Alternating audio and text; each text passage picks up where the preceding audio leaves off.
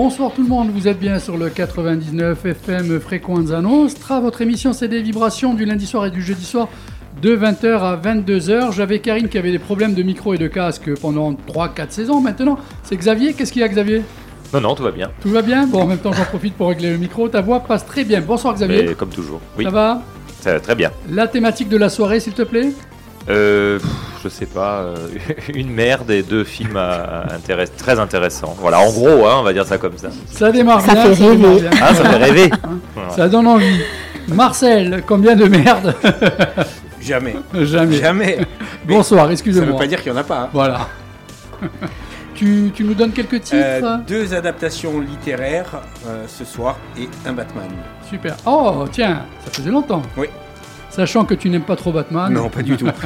Karine, bonsoir. Et bonsoir. Ça va? Bien, bien. Ta voix passe bien, c'est bon pour toi? Je pense, Non, je oui, m'entends pas, mais euh, oui. C'est- Pour moi, c'est bon, ne t'inquiète Ouais. pas.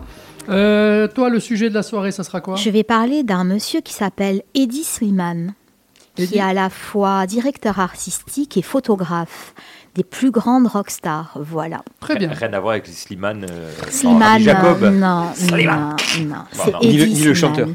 Non, non plus, voilà. Et on termine avec Didier, Bonsoir. à qui je ne vais pas demander si le week-end s'est bien passé. Alors, Mais ça me titille quand même. Ton week-end, s'est-il bien passé? Il s'est passé très bien euh, vendredi soir et dimanche. Ah, il y a eu entre les deux. Samedi, il y a eu un blackout. Parce je, que non, je vais être honnête. Vendredi soir, c'était trop fort. vendredi soir, j'ai fêté l'anniversaire de mon meilleur ami. On se connaît depuis qu'on a l'âge de 3 ans. Il a, j'ai 40 ans, il a 41 ans. Tu n'as pas fait semblant. À 1h du matin, à 1h du matin, j'ai très compris pourquoi euh, je faisais plus ça. Parce que à 40 Seulement, ans, déjà et donc, à le heure, lendemain hein, matin, ouais. euh, c'était une horreur. Et en plus, euh, le con Napoléon bloqué pour le. Ah oui, pour le circuit. Donc j'ai fait le tour du monde pour rentrer chez moi. et euh, donc voilà, samedi euh, n'a pas existé et dimanche soleil, très bien. C'était bien. Tu es allé à Capot Non, non, Oh. non, pas encore, pas encore. On va, ben, on va- bientôt les, euh, on va reprendre nos habitudes. On était bien là-bas, sache-le. C'est pour ça que je n'ai Ah. pas été. Salaud Didier 1, DD 0. Euh, sinon, y a-t-il un sujet que tu vas traiter? Coup de gueule comme euh, Coup de chaque gueule, lundi. coup de hein. cœur, euh, coup de gueule. Non, coup de gueule, coup de Coup gueule. de gueule, c'est bien. Ah, ouais, ouais. J'espère que l'humanité va s'arrêter. Ah, Ah, je le dis souvent. ça. Décidément, décidément. Bon, la musique, côté musique, euh, pas mal de nouveautés encore une fois. Devon Gilfillian, Dave Rowntree, Laura Cox, Philippe Selway, Fever Ray, Rival Sons, Elton John, Lana Del Rey. Il y en a, j'ai mis au moins deux morceaux par chaque artiste. À un moment donné, je me suis dit, mais euh, Didier va me demander, est-ce que tu vas pouvoir passer tout ça? J'avoue que je ne pense pas. Mais, Mais tu ne passes jamais toute la playlist. j'ai quand même meublé, là, j'avoue. Mais qui peut le plus, peut le moins. Allez.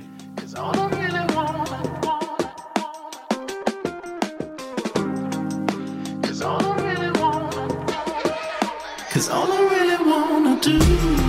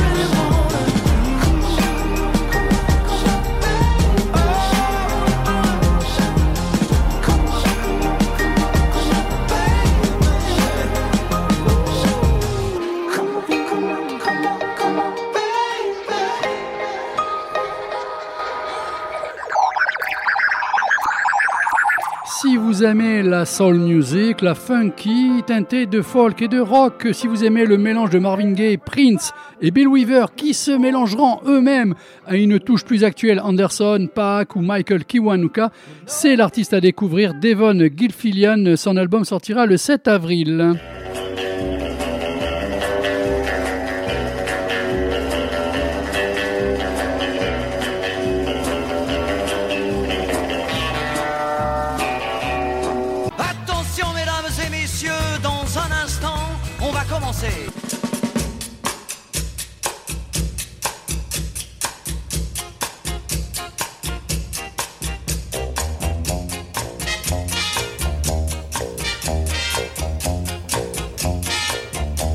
20h08 minutes, vous êtes toujours sur le 99 FM Frequenza Nostra, votre émission c'est des vibrations jusqu'à 22h, à l'instant même. Maintenant, le jingle d'enfer, c'était celui de monsieur Xavier, Xavier, le maître du cinéma. Je sais pas, mais. Oui. Ah ben c'est à toi. Ah, c'est à moi. Bon, d'accord. Je t'ai déroulé 4 ou 5 tapis rouges là. Il s'est pas reconnu. Ouais, c'est- je sais pas. Euh, alors, commençons par, parce que j'ai annoncé le Par le programme. commencement. Voilà, par le début.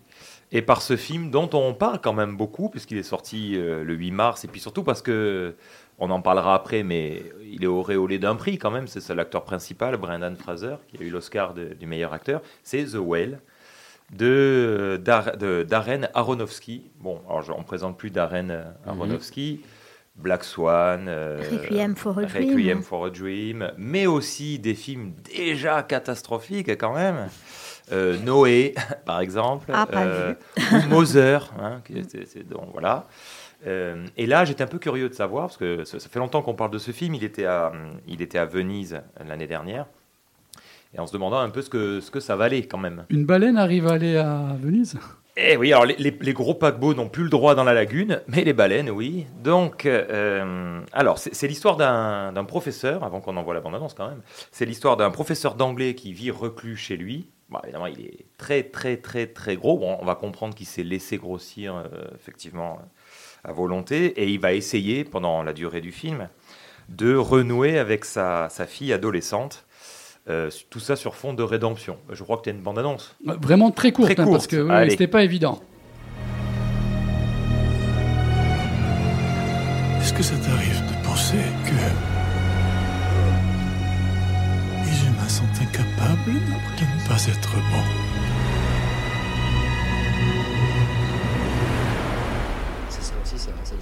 Le film. Les humains sont merveilleux.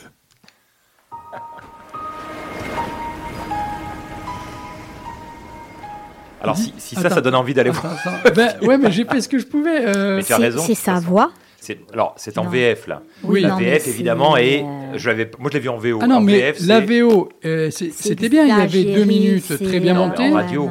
Euh, je pouvais pas passer la VO. Là, j'ai fait ce que Bon, je pouvais. si je trouve ça ridicule, On dirait un podcast euh, ASMR. euh, nos auditeurs sont tous bilingues, mais là, bon, voilà. Ouais, non, euh, ouais. Non. Bon, ne tenant pas compte de la bande-annonce, le film est bon, l'acteur est bon. Alors, il y a écrit. Que je, exceptionnel, prends, je hein. prends tout le monde à témoin. Regardez sur l'affiche là d'Allociné. Je vous montre à vous, hein, pas aux auditeurs. Il y a écrit Ouais, bouleversant. Bouleversant. Alors déjà. Petite leçon, quand sur un, un film comme ça, en général, hein, une affiche, on vous met comme ça un mot en gros, c'est qu'a priori, ça sera le contraire de ce qui est annoncé. Et effectivement, bah, c'est pas bouleversant, enfin, c'est surtout euh, dégueulasse. N'ayons pas peur des mots. Ah non, mais c'est un film, je- moi, je, ça fait longtemps que j'avais pas vu un film aussi abject. Euh, je- alors déjà, euh, sur le, reg- sur le regard que le réalisateur porte sur son personnage, il y aurait des, mais des heures, je pense, à, à en dire. Je je ne sais pas quel regard il porte. C'est-à-dire, c'est un espèce de chemin de croix. Donc on a droit à tout. hein. On a droit à euh, quand il mange de force. On a droit à quand il vomit. On a droit à quand il essaye de se lever et qu'il se casse la gueule. On a le droit à peu près à toutes les le, chemin de croix. Ça, c'est vraiment montré. Le, regard posé sur le corps. Alors, c'est pas Brendan Fraser qui a pris euh, 150 ou 200 kilos. C'est un fat suite, donc c'est- c'est en fait un costume, hein, c'est du latex. Donc, et allez, vas-y que je te montre bien le gros plan sur le latex. Et vas-y que je te montre. Enfin, incroyable. Ça te demandait si, si vraiment il avait embauché un acteur obèse, est-ce qu'il l'aurait filmé comme ça? Ce n'est pas possible. Enfin, je, je, je, je, je sais pas. Puis, je trouve après, dans l'histoire vient cette euh, fille, sa fille, qui est pleine de haine. Et bon, ça, pourquoi pas, c'est l'histoire. Mais, mais, je, mais je sais pas. Enfin, c'est. je- Alors, déjà, on s'ennuie. Moi, je trouve que c'est très, très. Parce que c'est une pièce de théâtre adaptée. Et donc, c'est ça se passe dans une pièce. Alors, les gens. un genre de huis clos. Ouais, mais alors, les gens rentrent, puis les gens sortent. Il a une puis obésité les gens rentrent. euh, Non, mais- morbide peut-être, il bouge plus. Ouais, il fait 300 ouais. kilos. Il a, obé- non, Ouais, mais il a obésité morbide. En fait, on le sait assez vite. Je ne veux pas trop Ouais. en dévoiler non plus. parce Je me permets aussi de rappeler que un film, il faut aller le voir pour Bien se sûr, faire un ah, avis. bien sûr, bien sûr. Et Monsieur Xavier que j'apprécie particulièrement, ne détient pas La la, vérité. vérité. Non, mais j'aime bien, Hein Mais et au c'est moins il y a un vrai. avis, quoi. Mais non, mais Ouais, alors, c'est un avis. moi, j'ai- été constamment gêné justement par ce regard qui est porté sur. euh, Mais est-ce que c'est pas justement euh, euh, le regard ouais. que c'est les, Les gens, gens. malheureusement en Ben non. obésité euh, Enfin, peut-être. non, mais non, mais peut. non, mais il détient aussi la Non, vérité des regards. Mais peut. Non, mais attends, le, le- le monde part en couille, alors qu'on a Xavier Havre, je comprends pas. non, mais peut-être. Moi, j'ai beaucoup de modestie. L'homme de la vérité. Mais je ne crois pas, en plus en connaissant le passif du réalisateur, je ne crois pas que ce soit euh, un film euh, qui est censé montrer. Moi, je l'ai, enfin, en tout cas, je l'ai pas lu comme ça. Donc peut-être que certains vont le lire comme ça, parce que les critiques sont très partagées, hein, de toute façon. Euh, moi, j'ai, été vraiment gêné, puis surtout, enfin, je veux dire, euh, même sur la mise en scène. Allez, si on s'en tient qu'aux aspects cinéma, c'est du théâtre filmé, mais c'est vraiment très très chiant. Et puis surtout. Sans dévoiler la fin, elle est d'un ridicule. Mais on filme plus une fin comme ça depuis, euh, allez, depuis le, le passage au parlant. Alors, il faut arrêter. je Moi, dire, honnêtement, je Non. te trouve Oui. dur parce que Bah je oui. l'ai vu. Voilà. Je vais pas aller dire que ce film aurait dû peut-être remporter euh, cet Oscar de l'acteur, tout ça. Mais il en a mais eu un. franchement, il est bon. Oui, mais hors antenne, je t'ai dit que cette soirée qui a eu lieu hier soir, c'était peut-être un vote contre tout un système et des gens déjà en place. Peut-être que là, on, a voulu faire du contre-vote. Oui, mais tu vois, ce que tu dis, ce que tu dis ce- on, va, on va en parler après, mais ce que tu dis de suite est contredit par le fait de récompenser l'acteur, puisque c'est une performance à Oscar.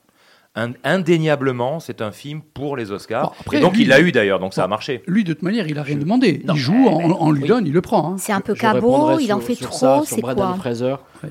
Quand on reparlera des Oscars Oui, après, pour essayer de d'atomiser euh, Ah Xavier, non, mais moi, j'ai- Xavier non, mais Affreux, moi, je n'ai- non, mais moi, je n'ai rien contre qui lui. prend tout premier degré. Non, non, mais moi, je n'ai rien contre l'acteur. Je l'aime bien plutôt. Il est plutôt sympathique. En plus, c'est quelqu'un qui a eu une vie assez chaotique, Ouais, etc. ouais, Donc, pourquoi pas Mais, Ah. enfin, là, je honnêtement, pense que le euh, film, il faut le voir, il est touchant. Il est, Bah, oh, je honnêtement, il est touchant. Après, de là, c'est vrai, à dire que c'est le film de l'année, je pense pas. Ah, non. Mais c'est un bon film qui peut être touchant. Si j'osais On le les sait jeux de très mots, bien. je dirais que c'est le film poids lourd de ce On le sait très, on le sait très bien oser. que dans les cérémonies Oscar, César et même Cannes, ce n'est jamais le film de l'année qui est récompensé. Surtout pour Monsieur Xavier. Non, mais Non, même pour mais quelquefois, ce sont les performances d'acteurs c'est- peu, rarement le euh, Bon, après, de Ouais. toute façon, pour qu'il y ait unanimité sur un palmarès. Oui, oui, non, mais ça, c'est vrai. Ça rejoint le- l'Oscar de Joaquin Phoenix pour euh, The Joker, qui est son pire film, quoi. Ah oui, ça c'est sûr. Il- on, aurait dit qu'il jouait en lorgnant la statuette, quoi. C'était pas, euh, voilà, alors qu'il est capable de bien mieux, donc. euh, Deuxième film? Alors, le deuxième film, là, par contre, on a quelque Est-ce que de- tu veux en envoie la bande-annonce de suite? Parce je que là, je. À pas aveugle. À pas aveugle. Voilà. Ouais. Et celui-là, j'ai envie de le voir. hein. Et, peut-être il était euh, sous l'ombre de, de- de- de- de la baraque, le baraquement 34, hein, où nous venons de passer. C'était justement le baraquement des Français. Là, on est dans l'infirmerie. Ceux qui ont les tenues rayées sont les infirmiers et les autres sont les malades. Il a enveloppé l'appareil dans un papier journal.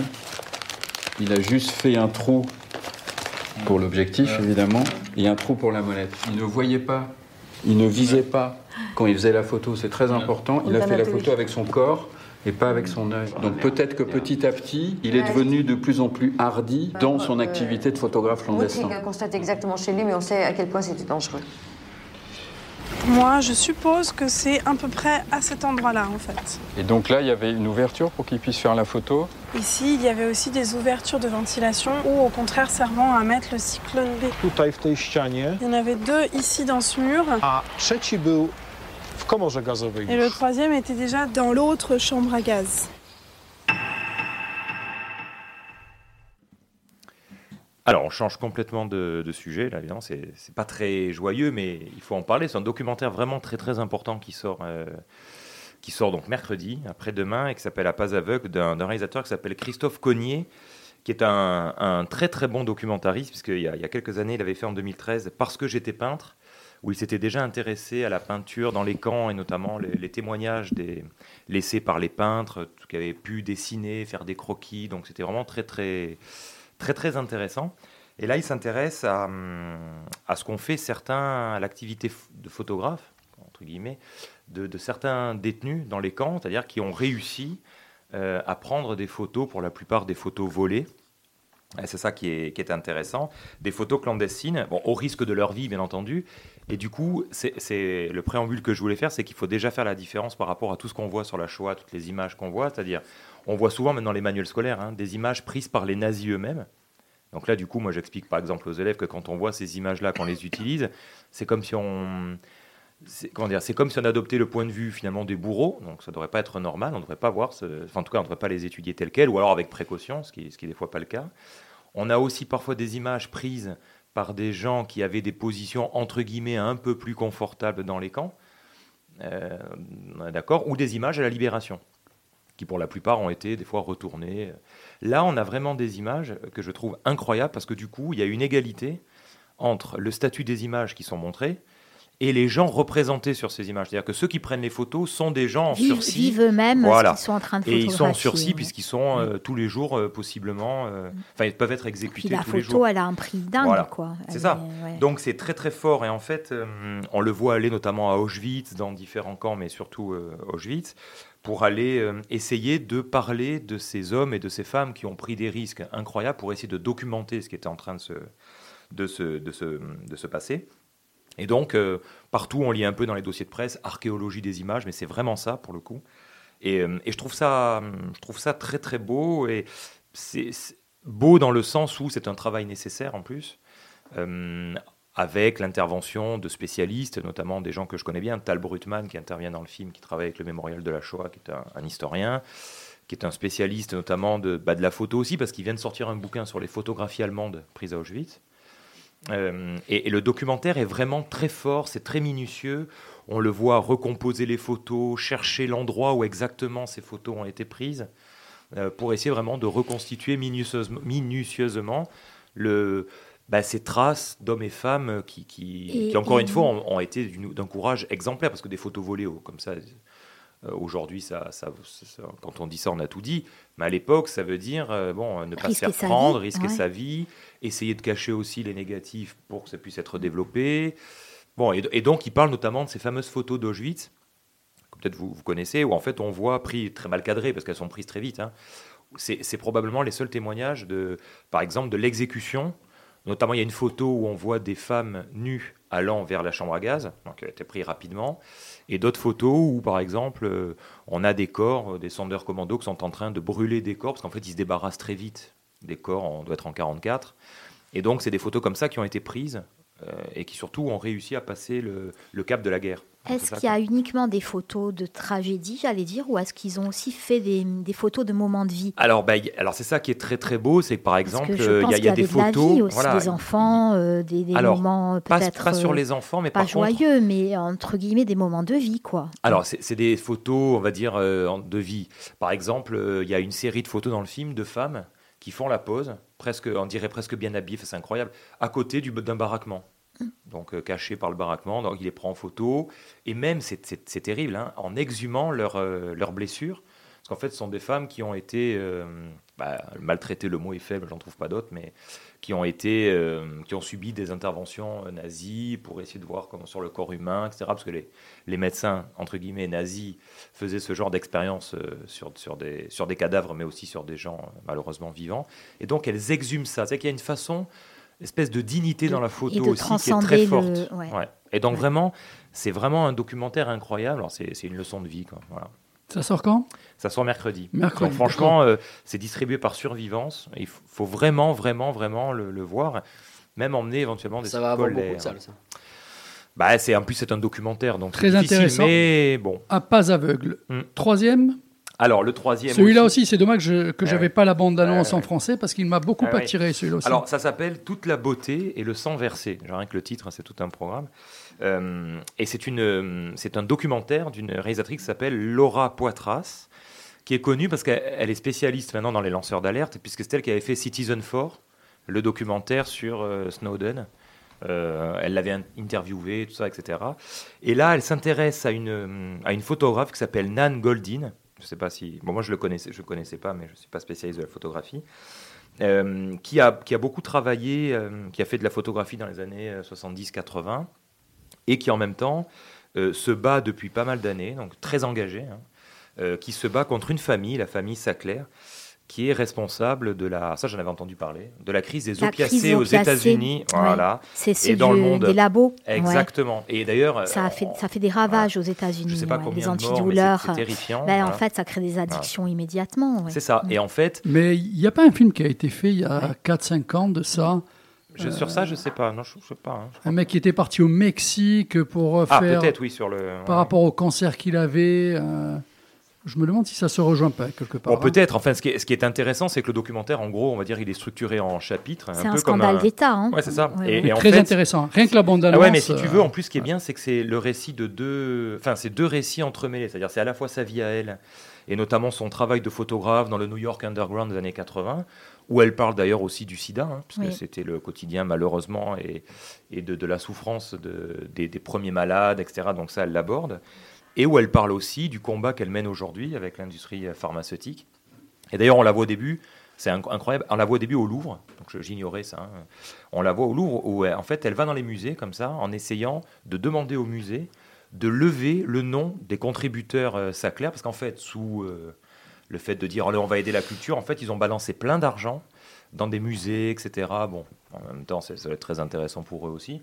Et donc, son combat, c'est de demander notamment que soient retirés les ils noms. des- ça, des- et ben, elle a réussi. un Au Louvre, nombre- ça a été retiré. Le Je nombre crois de morts qu'ils ont ça- sur, le, sur, les, sur les bras est incroyable. Et son argument, ouais. c'est de dire on ne peut pas mettre en avant des contributeurs dans un musée qui sont responsables de ça. Donc, euh, il y, a- y a eu un procès, elle a porté plainte parce qu'elle a fait une association. Et, et le film est euh, vraiment très très bien. Donc, à voir celui-là aussi, rappelle-moi Oui. le titre. Alors, ça s'appelle Toute la beauté et le sang versé. Et il ça a est eu déjà le Lion d'Or. Il, oui. est déjà, il est Il déjà sort- il sort sorti. mercredi. Il sort ce mercredi, d'accord. J'ai vu aux actualités, euh, je ne sais pas Mm. si quelqu'un a vu, j'ai pas eu le temps de lire, mais je ne sais pas si on sera dans le même problème.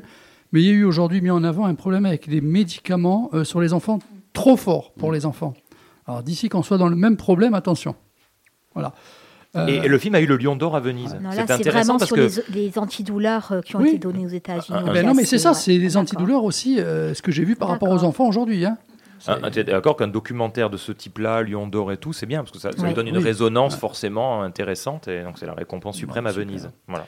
Alors, euh, qu'est-ce qui vous a attiré dans ce Et que... il n'y a pas un quatrième film, parce que obésité morbide, Shoah, euh, scandale d'État sur les opiacés, c'est un petit truc sur la C'est pédophilie. la fête. On dirait euh, l'émission sur Marcel, c'est- des trois films, celui qui de la Villardière, Sur la Macao.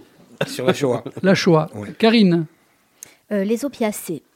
Didier, The Whale, parce que je vais à tout prix le voir, mais le documentaire sur la Shoah euh, donne très. Enfin, c'est horrible à dire, mais euh, donne envie de voir. De toute façon, je pense qu'il faut le voir en plus. Ouais. C'est Oui, ça fait oui, partie oui, des œuvres mais nécessaires. Mais mais s'il fallait... le- Bon, là, là il est aussi, intéressé oui. par The Well, donc il va voir The Well. euh, Non, mais les documentaires, après, je le Ouais. regarde. Mais ça, c'est que. Pour, ça doit être pour les, euh, les collégiens, les lycéens, Mm. les universitaires, pour tout le monde, ça. Ouais. Il, faut, il faut que ce soit diffusé dans Non, mais les- c'est surtout important, enfin, je, je redis ce que j'ai dit tout à l'heure, je trouve que même historiquement c'est important parce que c'est se situer à côté des victimes. Mm. Et, j'en peux plus, moi, des manuels, donc je, personne nous écoute au niveau des manuels scolaires, mais je le dis quand même. Il y en a marre d'utiliser, par exemple, des photographies, des fois sans légende ou pas très bien légendées, euh, et ce sont des clichés allemands. Donc, euh, pourquoi utiliser des photos des bourreaux alors qu'on a à disposition des photographies de gens et, et Parce la- éthiquement, non, on se donne pas la peine voilà. de chercher. c'est Et tout. éthiquement, donc on, voit tous ces photos. Je, parle à- je pense à ces photos, vous savez, quand on voit les à Auschwitz sur la rampe d'accès, Hmm. le, le triage. Ça, c'est une photo prise par des Allemands. Donc, c'est comme si on donnait la parole encore La une parole, fois ouais. au bourreau. Donc, stop. Voilà. Ah, super. Moi, je termine, ça sera le troisième, les opiacés. Voilà, comme ça au moins, tout le monde est Non, la content. Shoah, moi, ça me. Voilà. Il faudrait, mais. Allez, voilà. petite coupure euh, musicale, deux morceaux, donc euh, encore une nouveauté, Dave Très gai, hein, parce que là, il faut, faut remonter un peu. Oui, non, mais Ah, tu voilà. verras, ça va bien glisser. C'est Dave Rowntree, je ne sais pas si quelqu'un connaît. Quand je vais vous dire à quel groupe il appartient, vous allez dire oui, mais, bien euh, sûr. Dis-le, dis-le. Non, pas de suite, tu vas Ah. écouter. Et ensuite, je vous demanderai, euh, j'annoncerai l'artiste et vous mettrez votre casque parce que je vais vous faire écouter un court extrait. Et là, il, il va falloir m'expliquer un petit peu ce que c'est. hein. Ah, c'est quoi C'est Ah, encore bon le fils de Bono?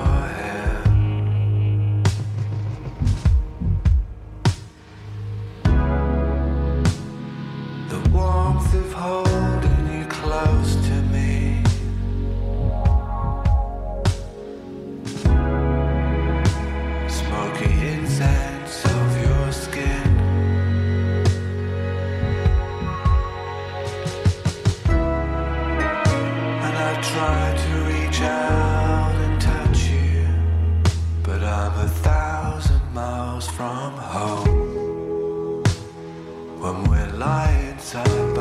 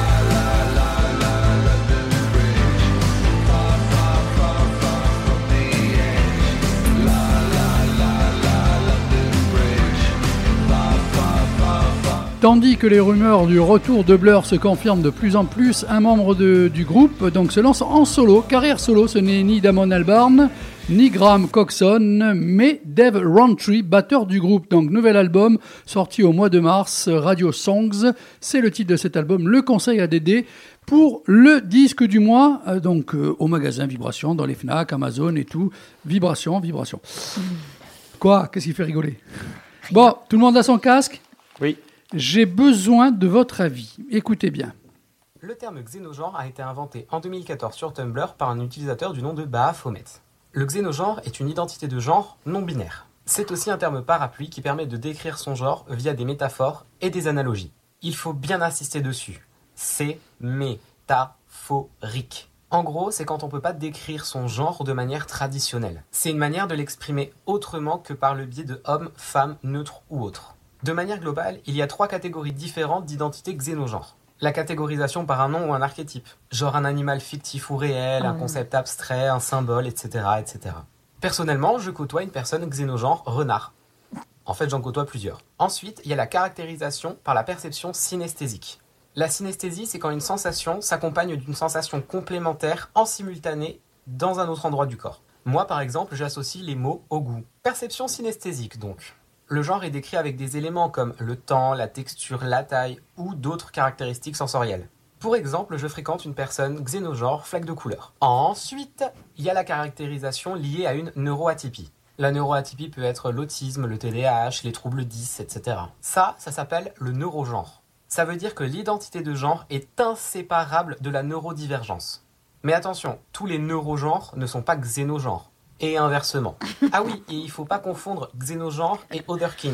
Les otherkin sont des gens qui pensent que leur âme est celle d'un animal dans un corps humain. Les personnes xénogenres savent qu'elles sont humains ou humaines. D'où le côté métaphorique. Encore une fois. Alors, est-ce que quelqu'un peut venir à mon secours? Merci. Ah bah écoutez, moi je, Démerde-toi.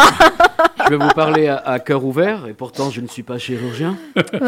Euh, je me considère comme une pizza. Voilà. Oh, ça te va bien, toi, en même temps. Ah mais, mais je serais le plus heureux du monde. Alors, sachez que j'ai quelqu'un qui a, qui a la solution. Vous écoutez bien, il faut remettre le casque. Voilà, voilà, parce que ça, j'ai fait la découpe. C'était un visionnaire, il y a très longtemps, très très longtemps. C'est très court, hein. ça va aller très vite. Vous êtes prêts? J'ai des comprimés contre les renards dans mon sac. C'était Michel Blanc. Michel Blanc. Voilà. J'ai les dents Dans- qui poussent. Dans, dans Marche Eh à oui, l'ombre. C'est quand lui déjà, quand lui déjà, voilà. Eh oui, oui, avec. Mais euh, non, par contre, ce qui est fou, au-delà de, du, de Oui, son de- discours, voilà. il y croit, il y croit pas, c'est un troll ou on sait pas, machin, Mm. c'est d'utiliser tous ces mots complexes pour expliquer les choses. Rien que ça, on se dit, je pense que le gars, il y croit pas, mais en, mettant des mots, com- des mots très compliqués dans Il une essaye phrase, de noyer le poisson. On fait passer ça, euh, on se dit, oh, c'est vrai que c'est très réfléchi et tout ça. Karine, toi, tu serais quoi? Euh, Plutôt euh, renard euh, Non. Si t'étais un animal, tu serais quoi toi? Euh, non, non plus. euh, non, Si, rien. si, non, je- non. je, suis très classique. Moi, je suis très ordinaire. Ariel. Dombal. Non, ça Non, serait non, un paresseux. je- je- non, non, non. Ah ouais. Chat, chat. Non. oh. Allez, chat, Ouais, c'est voilà, vraiment un animal, le un chat, chat. le ouais. Non, parce que. Celui qui ressemble à un quoi. poulet, euh, non, mais, mais c'est un- c'est complètement ça. Là, on marche sur la tête, quoi. Je- Didier, tu suis serais quoi, réac, toi mais, Si euh, j'étais quoi un, un animal. Un animal, un bulldog français. un bulldog français ou une loutre. Je trouve ça incroyable la loutre. Xavier Pas une baleine. Bah, Attends, le prix a, a déjà été donné hein, hier soir. Non, toi, tu seras Marcel un animal qui fait chier, tu seras une hyène ou un truc comme Ah ça. voilà, une hyène. Ah, tu rigolerais, Ouais. connement. J'aime pas les Oscars. Marcel, tu serais quoi toi? Moi, l'animal le plus stragne au monde. Je sais pas ce que ça peut être. Oh non, non, non, non, là. Ah. Lui, ce Oh, serait une genre. espèce disparue. Là. Ouais, On croit- on croit- ça y est, on en a débarrassé et d'un coup, pouf, il, Il ressort euh, avec ses défenses qui ont poussé. Ou un loup, tiens. J'aime bien le loup. Un loup. Ah, Oui, oui, oui. Voilà. Loup. Le loup, c'est bien. Ouais. Moi, la panthère noire. Ah, j'ai toujours adoré la panthère Qu'est-ce que tu noire. quoi La La panthère noire, moi. Ouais, mais il faut être élégant pour ça. J'aurais pu l'être. J'aurais pu l'être, voilà. Oh là Parce que là. c'est super élégant. euh, Oh là quel rabat-joie celui-là. Bon, donc en fait, personne n'est venu à mon secours parce que moi, j'avais rien compris à ce qu'il disait. Ouais, personne c'est. compris, je euh. Bon, ça me rassure. je je connaissais Xénomorphe, Je suis une, fl- flaque d'eau euh, d'elfe euh, que, euh, mélangée avec une, une, une tuile de couleur. euh, En fait, on se demande s'il vit dans l'air ou dans l'eau. de hein, couleur grinardo euh, rattaché à un câble USB. Euh, honnêtement, je respecte tous les gens et tout, chacun se considère comme il a envie, mais là, ça correspond un peu, je trouve, ma phrase.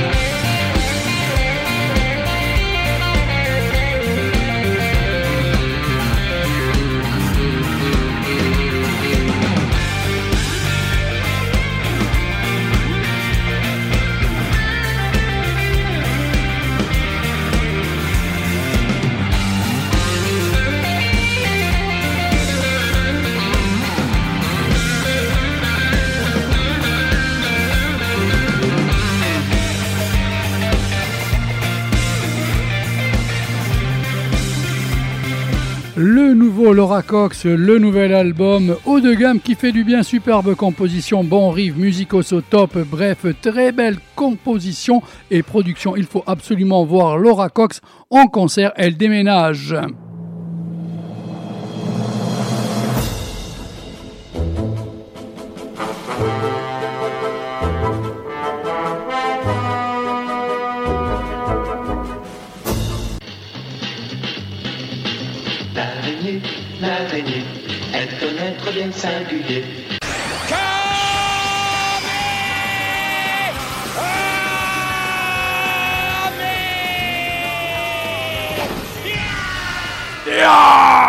Il m'a lancé un camé, je sais plus quoi. Caméra. Un, ca- un caméra. Un caméra. Un caméra, un Prends-toi camé, un non. caméra dans la tête, Dédé. Camé.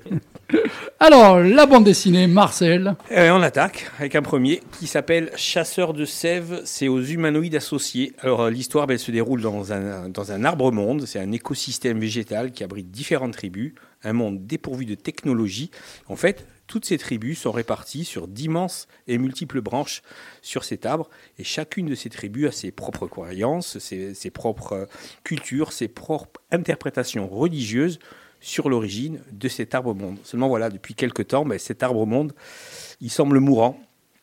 Ses, ses racines dégoulinent, il y a une, une espèce de sève putride qui dégouline. Voilà, donc même le monde en lui-même semble condamné, donc il n'y a plus qu'une solution, c'est mener une expédition au cœur, dans le ventre de cet arbre-monde afin d'obtenir des réponses sur l'origine de ce mal mystérieux. Voilà, donc l'aventure va commencer, c'est vraiment, ça commence dans un méandre végétal avec une très très grande variété de paysages, des rencontres pas toujours amicales entre les différents clans. Il va y avoir mille pièges euh, dans cette expédition. Ils vont traverser des territoires complètement inconnus. C'est dangereux. En fait, c'est une expédition, mais pas à l'horizontale, à la verticale, puisqu'on descend à chaque fois pour arriver jusqu'aux racines de, cet arbre, lointaine racine. Et vous allez voir que, je ne dis pas la conclusion, mais il est très, très inattendu et très surprenante. Alors, c'est un, une BD qui est adaptée d'un roman de Laurent Genefort, qui est sorti en 94, Au fleuve noir. Et franchement, on découvre à travers ça une, une flore mais absolument fabuleuse et fascinante. Les personnages aussi sont intrigants. Et moi, j'ai énormément euh, adoré. C'est un univers très, très dense. hein. Il y a beaucoup d'humour parce que, à travers ça, l'auteur s'amuse aussi avec la religion, avec la naissance des dieux, euh, avec aussi la supériorité parce que chaque tribu se pense supérieure euh, aux autres. Et puis, il y a des, des individus qu'on appelle des anthropes, que tout le monde les prend pour, pour des abrutis parce qu'ils sont entre l'homme et on ne peut pas dire le singe, mais voilà. Et là aussi, on va avoir une grosse surprise avec euh, ces êtres soi-disant inférieurs. Beaucoup de suspense. On rentre dans la BD, mais direct. Et puis on suit cette quête, on ne la lâche pas. Moi, j'ai trouvé ça assez fabuleux. Et surtout, c'est ce qui fait, c'est le dessin. Parce que l'auteur est à la fois l'adaptateur et le dessinateur. Ah, Et c'est rare, ça. ouais. Ouais. Et c'est quelqu'un que, avec Xavier, on connaît bien. C'est Alexandre Restorchil, Ah oui. qui habite à Bastia, qui est corse. C'est pas sa première BD. Il avait déjà fait une première BD qui s'appelait La traînée jaune de Comics Wood. On avait reçu une émission avec Lee Martinette. Et là, franchement, il a un coup de crayon, mais le mec, c'est fabuleux. Donc, Dédé, si Bah, prochaine justement, oui, oui, émission, oui. euh, si on peut là, tu m'intéresses. On va essayer d'avoir. Dis-moi, les humanoïdes associés, c'est bien cette maison qui est très ancienne. euh, Oui, Je pensais que ça existait même plus, moi. C'est à l'époque de Métal Hurlant. Ben voilà, ouais. Quand il y a eu Métal Hurlant, ils ont créé la maison d'édition. euh, Métal Hurlant, en fait, le magazine a dérivé. Après, ils ont créé les humanoïdes associés. Donc, oui, c'est vieux, c'est les années Ouais, 70, ouais, les ouais, humanoïdes. Très bien. Donc voilà, c'est son graphisme, il est mais fabuleux, mais il est vraiment en immersion complète avec l'auteur. On est avec lui dans cet arbre monde, dans, cette végétation. Euh, il y a un, cahier annexe à la fin où il explique un petit peu euh, sa technique euh, de dessin, donc et de couleur. Et franchement, voilà, c'est un travail mais remarquable qu'il a fait. Il a mis, je sais pas combien de temps, je crois plus de 4 ans pour réaliser le, bouquin. Mais si on peut, euh, on va essayer de l'avoir pour qu'il nous parle justement de, de, de sa BD. Ça faisait très longtemps qu'il il a participé à beaucoup de magazines, hein, euh, Alex. Il a fait du storyboard aussi pour des dessins animés. Et voilà, franchement, si on peut essayer de l'avoir pour l'émission, ça serait bien. On va tout faire pour, en tout cas, pour qu'il nous parle un petit peu. Et pourquoi, surtout, il a décidé d'a- d'adapter ce, ce roman. Et en Très plus, bien. pour vous donner vraiment envie de. Ah, on vous le montre, hein. regardez, c'est très beau. Voilà. À la radio, ça marche. Ouais, oui. Ouais. Ça marche bien à la radio. Dédé voilà. sort de ce corps, mais enfin bon. Non, mais c'est voulu là. La différence, c'est que moi, c'est fait exprès. Ah. Ah oui. Ou pas. Bah là, oui. Merci Marcel. Allez, une autre, al- une autre adaptation littéraire. Ça s'appelle Abattoir 5 ou La croisade des enfants. Euh, c'est adapté du roman cultissime de Kurt Vonnegut. Et c'est adapté par Norse et Montes et c'est aux éditions du Seuil. Alors je l'ai dit, c'est un grand classique de la littérature américaine, euh, ce bouquin. En fait, ça raconte l'histoire de Billy Pilgrim. C'est un soldat américain qui est prisonnier à Dresde en 1945 et qui a vécu donc la destruction de la ville. Xavier va un peu parler de la, la destruction de Dresde. hein.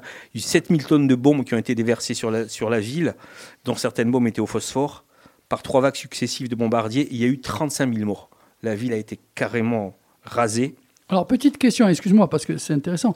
Est-ce que, euh, quand on entend le nombre de bombes, tous les deux, vous allez peut-être y répondre, est-ce que l'on continue peut-être à découvrir dans certains endroits des bombes qui n'auraient pas explosé ou quoi? Oui. Oui. Parce qu'avec euh, la tonne qui a été balancée. euh, y compris de 14-18, pas seulement de la Seconde Guerre. Ouais, ça continue. Alors, je- donc, ce qui est arrivé à ce soldat pilgrim, en fait, c'est complètement autobiographique parce que Vonnegut était effectivement prisonnier à Dresde. C'était un prisonnier militaire. Et pourquoi abattoir 5 Parce qu'en fait, pendant les bombardements, ils se sont réfugiés dans la cave d'un abattoir.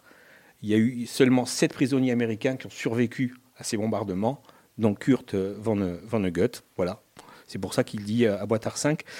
Euh, alors, ça, c'est pour euh, le côté, ça, ça commence comme ça, mais pour l'instant, c'est très simple. hein. mais vous- accrochez-vous parce qu'en fait, notre ami Billy, il a été enlevé par des extraterrestres, par des Tralfamadoriens, qui l'ont mis dans un zoo sur leur planète.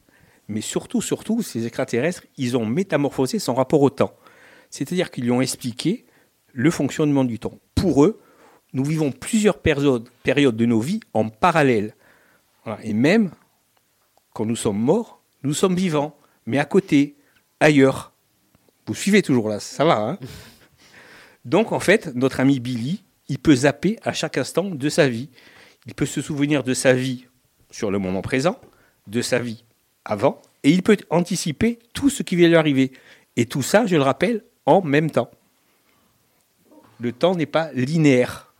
Voilà, à chaque instant, il peut aller d'un moment de sa vie, futur, présent ou antérieur. Ça me fait penser un petit peu euh, à ce, ce que l'on entend parler un petit peu à travers euh, justement euh, les dessins animés, les films et tout, le métaverse. Métaverse? Ça serait un peu ça, non? Non, parce que le métaverse, c'est un univers parallèle. Ok. Là, imagine que, voilà, simultané. maintenant, en simultané, tu te projettes dans le futur. Voilà. En peu moment, par exemple, il peut être dans la peau de l'enfant qu'il était dans les années 30, il peut être ce soldat dans les Ardennes, il peut être un médecin, un médecin orthoptiste qui va donner une conférence, il peut être l'unique survivant d'un crash qui a eu lieu en 58, et il peut même dialoguer avec Van Egut lui-même. Il y a un dialogue qui s'installe. Voilà.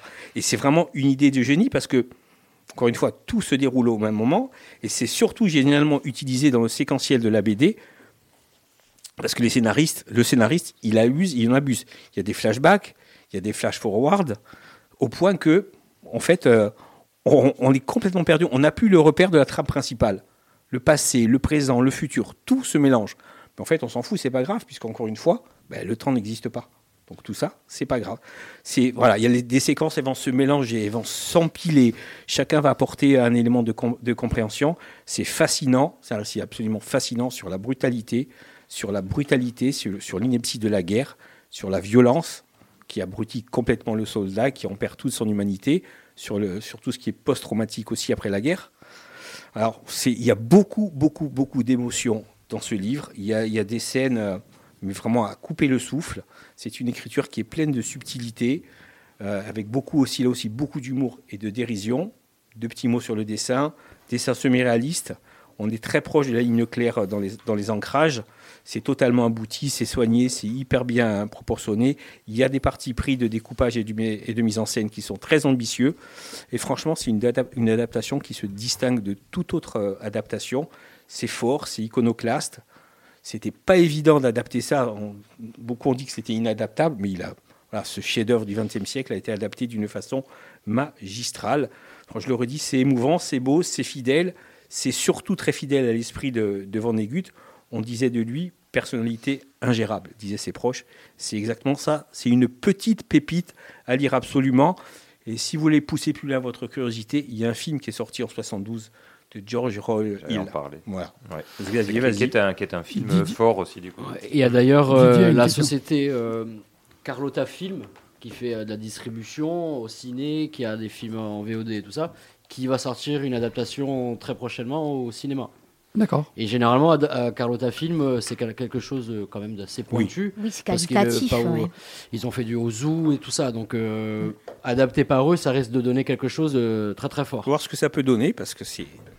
Je me rappelle plus d'avoir vu le, le film de, de George Roy Ouais, Hill. ouais, mais C'était quel titre Aussi, Abattoir euh. Abattoir pareil, ou, la croisade, ou la D'accord. croisade des enfants, c'était Ok. le, même, le même titre. C'est vraiment le roman culte aux États-Unis du XXe siècle. Ce qui, est, ce qui est assez fort, c'est comment tu nous mets euh, dans l'intro euh, de la BD qui est très carré et tout. Et dès que tu dis attention, bon, mais là, on va accélérer, ça explose, quoi. ça explose. Mais en fait, mais on lit ça, on n'est absolument pas gêné. Encore une fois, les séquences, ça s'enchaîne, mais on n'est vraiment pas gêné. On lit, on lit. Et en fait, voilà, plus on lit, plus on s'aperçoit du traumatisme de l'auteur et tout ce qu'il veut faire passer à travers ça. Puis, et puis, euh, juste signaler quand même que euh, Didier a quand même parlé de Carlotta. Ça, je- Ouais. Bravo Didier. Là, rien que pour ça, déjà, je peux plus dire de mal de Didier ce soir. Bravo.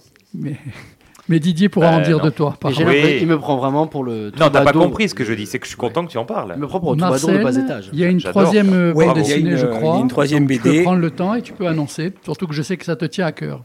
C'est un- une BD sur Batman qui s'appelle One Dark Knight. C'est chez Urban Comics. Et c'est Jock qui est au scénario et au dessin. C'est un auteur écossais.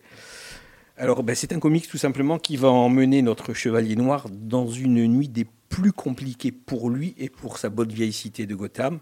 Une nuit d'été caniculaire. La police de Gotham décide de transférer un des méta-humains les, les plus dangereux qui puissent exister, qui s'appelle EMP, il est emprisonné dans la, prison d'Arkham, et tout simplement qui se situe au nord de la ville, et il décide de l'emmener dans la nouvelle prison de Blackgate, qui elle est tout au sud de la ville, parce qu'il y a une cellule qui l'attend, qui est spécialement adaptée pour, euh, pour son cas. Et Batman, il est là, et il suit de loin, en bas de plane, il suit le, convoi qui donc amène le prisonnier. Bien sûr, durant cette nuit, rien ne va se passer comme prévu, mais vraiment rien. Il y a plusieurs gangs qui préparent des attaques combinées ou contraires contre le convoi. Alors, parmi les gangs, je vais vous en citer quelques-uns. Il y a les Z-Boys, il y a le clan des Maroni, il y a les Neon Dragons, il y a les Steel Savers, il y a, les mafias, il y a des mafias, la mafia des Bertellini et la mafia des Cadine, il y a les Minton Marauders, il y en a quelques autres. Et tous, tous vont faire s'embraser la ville. Certains de ces gangs veulent tuer notre, notre vilain et d'autres veulent tout simplement le libérer pour le récupérer. Notre vilain un peu qui, hélas, à un moment donné, il va réussir à, à se libérer un tout petit moment, il va utiliser ses, po- ses pouvoirs et là, blackout total dans toute la ville. Plus d'électricité, plus d'électronique, plus rien du tout. Batman se retrouve seul, pas de Batplane, pas de Batmobile, pas d'engin électronique, pas de contact avec son majordome ou avec qui- quiconque.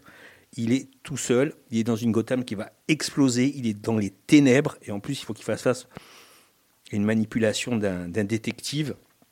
Donc il doit emmener EMP. Je dis bien EMP surprenant parce que vous allez voir que c'est pas un vilain, vilain, vilain. Il doit l'emmener jusqu'à jusqu'à la prison de Blackgate. Le scénario, comme ça, je vous dis, il faut aller d'un point A à un point B, rien d'inventif, c'est simple, c'est du déjà vu, mais franchement, c'est pas du tout ça. C'est vraiment un récit absolument crépusculaire. On est rapidement happé par l'écriture qui est nerveuse, par la courte poursuite qui est haletante. Il n'y a aucun, aucun répit. On va découvrir un Batman qui est complètement aux abois, plus vulnérable que jamais. Il est blessé, il est maltraité. C'est le Batman, c'est son côté humain. C'est fini, c'est pas ce monstre froid que l'on peut voir dans, dans certaines BD, voire dans certains films. On se demande qui est l'apprend, on se demande qui est le chasseur. C'est une course contre la montre démentielle, franchement. En fait, Batman, il est méconnaissable. Devant la violence et l'imagination de Jock, c'est un Batman complètement méconnaissable. Pour lui, c'est une véritable descente aux enfers. C'est quasi expressionniste parce qu'il y a un graphisme qui est très particulier. C'est très Mais- beau, hein. ah, mais je te coupe, je l'ai sous les yeux, c'est Ah ouais. magnifique. hein. Le style, il est, il- mais il est nerveux, il est dynamique, c'est sombre. Le tout, l'ambiance, elle est hyper oppressante. Il y a une gestion des ombres qui est formidable. On a l'impression que les, les, les pénèbres, ils- les ténèbres, pardon, ils sont presque vivants. Que les, menaces, elles, elles- sortent de partout. Il y a plein de plans renversants, il y a des cases éclatées, il y a des visages tordus. Il y a une inventivité qui suinte pratiquement à chaque page. Grosse, gros- grosse claque pour ce Batman. Hein. Tu sais si j'aime Batman, mais là, en plus, c'est un one shot, c'est une histoire, c'est pas dans la continuité d'un Batman, c'est vraiment une journée. Alors bien sûr, c'est bourré de références cinématographiques et c'est voulu. Hein. Moi, j'en ai relevé trois. Je sais pas vous, mais ce qui m'y a l'idée, c'est une journée en enfer où le côté ça s'accumule et plus ça va, plus, plus il est détruit, mais plus il s'accroche. Il y a New York 1997. Ah, il se retrouve seul dans une ville à, à amener quelqu'un justement d'un point A ou un point B. Et la première référence qui m'a sauté aux yeux, moi, c'est à travers les gangs, c'est les guerriers de la nuit. Oui, excellent. Ça aussi, excellent. Alors c'est voulu, l'auteur le dit, hein, mais c'est pas du tout du copier-coller. hein. Il a voulu juste mettre ses références. Voilà. Et le final, c'est c'est une apothéose. Et ça, con- voilà, ça conclut magistralement une formidable aventure de Batman. Ça, ça pourrait faire un très très bon film. Alors, rappelle-nous, s'il te plaît, les trois BD que tu as présentés. Alors, il y a Chasseur de sève d'Alexandre Ristorchiel, c'est aux humanoïdes associés. Il y a Abattoir 5, c'est de Ryan North et d'Albert Montes, c'est au Seuil. C'est Batman One Dark Knight chez Urban Comics et du formidable auteur écossais Jock. Didier, ton choix. Euh, Batman, toi, euh, à fond. À fond À fond. D'accord. Karine, Euh, pareil. Batman. Xavier. Abattoir 5. Et pour moi, ça sera Abattoir 5. Mais j'avoue que aussi le premier euh, chasseur de sève euh, m'intéresse beaucoup parce que je pense qu'il y a un petit côté actuel de la planète et tout euh, ouais, qui doit être très Oui. intéressant. Et la fin, comme tu m'as dit, ah, c'est avec ce genre d'humain qui se retrouve un peu singe ou quoi, je sais plus. C'est ça doit titiller le. Puis c'est très coloré ce soir, les couvertures. Noir pour Batman, rouge pour ah bah, Abattoir, 5, 5 la, couleur, la euh, couve est magnifique. Hein, hein, Marcel, j'essaye de t'avoir, euh, pas hmm. pour lundi prochain, mais quand je rentre de vacances euh, pas de souci. en intervention, ça sera par téléphone, je pense, hein, puisque lui est sur Bastia. Il, est, il en haute Mais si déjà on peut l'avoir 20 à 30 minutes, ça sera très très bien. On repart en musique, encore une nouveauté, encore du bon son.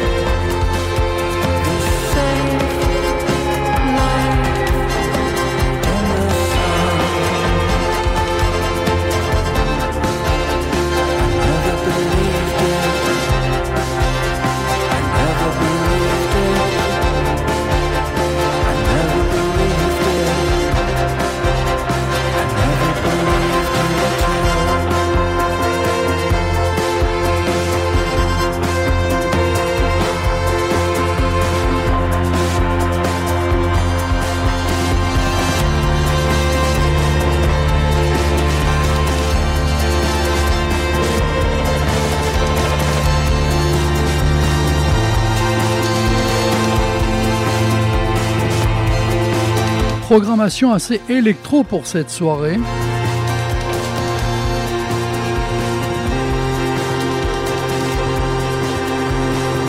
Encore un batteur, encore un album solo d'un grand groupe, d'un artiste d'un grand groupe. L'artiste, lui, c'est Philippe Selway.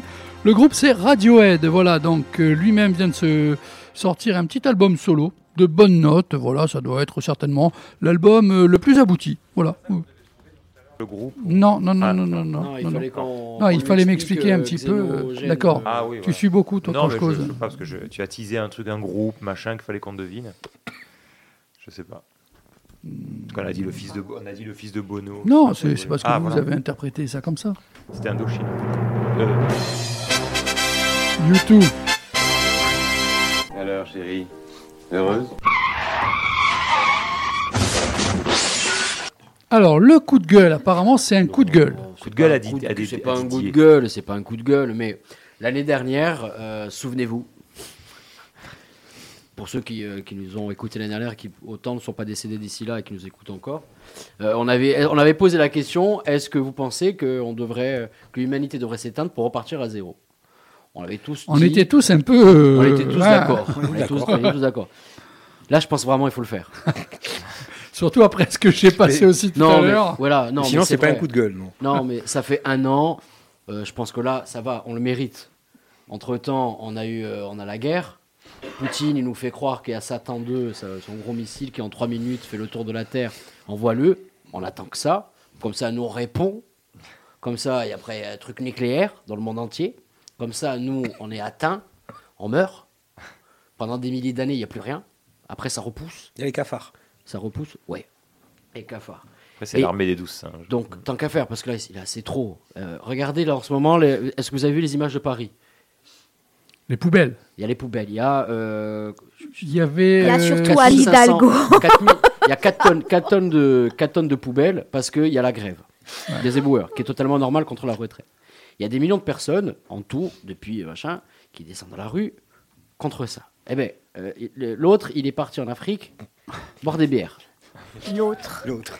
C'est son pote, J'ai c'est pas le droit son de dire le pote. nom. C'est Non, son non, pote. parce que si je dis nom, on sait jamais, Ouais. euh, l'ARCOM, machin et tout, bon, on l'a compris. Ensuite, à la- on a eu euh, donc la compagnie créole euh, qui s'est énervée, qui est venue faire n'importe quoi à l'Assemblée pour voter. Ils se sont insultés, machin et tout. Donc ils ont dit, oh, avec le ministre du Travail qui est incroyable, ça, vous m'énervez Voilà, voilà c'est ce qu'il sait dire. Il a dit qu'il faisait des pompes et des abdos le matin, super. Super, ça va arranger les gens qui vont travailler jusqu'à 80 ans. Ensuite, la loi, elle est passée au Sénat. Vous avez vu qui préside le Sénat? Donc, quand les régimes spéciaux, on arrête les régimes spéciaux, il ferait mieux de s'y mettre, lui, au régime.